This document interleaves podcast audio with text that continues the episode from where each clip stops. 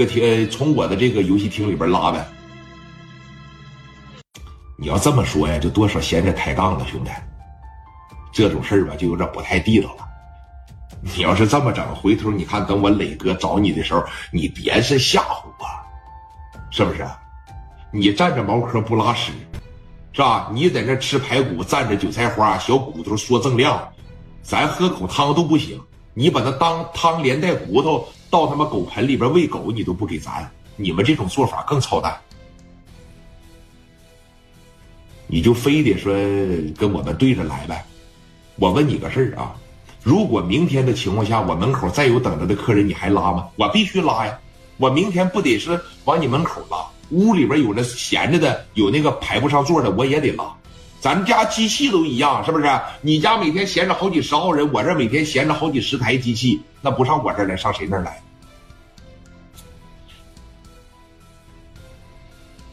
哥们儿。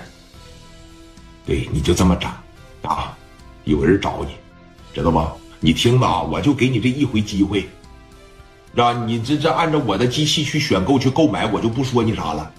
你这明着来，你可有点操蛋了。你要这么说的情况下，它影响和谐了，它影响和谐就影响和谐呗，那咋的？你们这一天卖一两万块钱，我这这一天卖个三五千块钱，咋的？这这这这都不行吗？啊？行啊，我还是那句话，哥们儿，祝你生意兴隆啊！事不过三，有一有二我惯着你了，有三我可不惯着你了，知道吧？好自为之啊！扭头王群力就走了。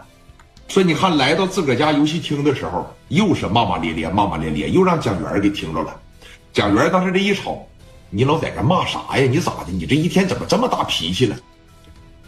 大元呐，你这一天这心真大呀！磊哥让你在那看场子，你咋看的呀？啊，你别老躲你办公室里边，你吹着空调在那摸女孩了，行不行啊？你上那门口，你去支应支应。不是你这怎么对我有这么大意见呢？刚才啊，一直在咱家玩的这小二十个老弟，拿着咱家的票在门口等机器呢，突然间让对面龙山游戏厅的就给蹬走了。我不跟你说了吗？他们先后两批进了跟咱家一样的机器。咱没说啥，是吧？毕竟是邻居嘛，邻里之间嘛。你要自个儿想办法，那也行。我算你牛逼。刚才就活生生的拿着小卡片，把咱家门口这二十个老弟全蹬他屋里边玩去了。你说这是不是有点过分了啊？蒋元那脾气也大，哎，紧接着说聂慧就过来了嘛。聂慧当时这一瞅，怎么了？蒋元，这怎么能这么干呢？这有点臭不要脸了吧？我找他去。蒋元来到前台啊，就想着啥呀？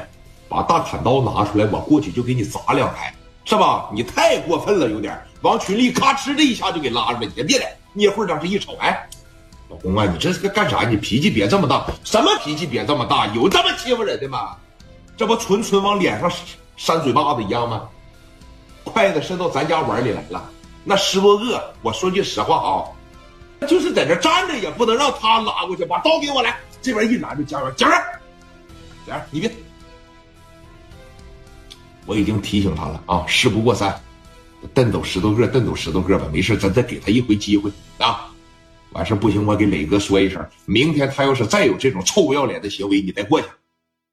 真的了，我告诉你，群力今天要不是你拉着我，就我这脾气，我哎，蒋元，行行行，行了行了啊，回办公室，我给磊哥说一声，给哥说一声啊。聂慧当时也说了：“老公，别这么大脾气啊，这么大脾气干啥呀？